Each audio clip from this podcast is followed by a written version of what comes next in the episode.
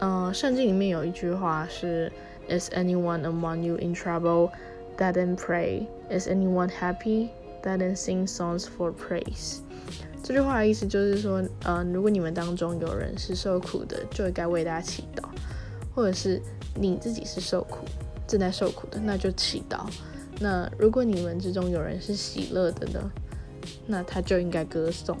就是那当然就是如果你是喜乐的话呢，你就应该歌颂。歌颂就是歌颂上帝这样子。嗯，我会这么讲是因为我觉得我们要真的常常懂得感恩这件事情。像是有的时候感恩的时候，就像国小不是有一堂什么一堂一一课叫什么谢天吗？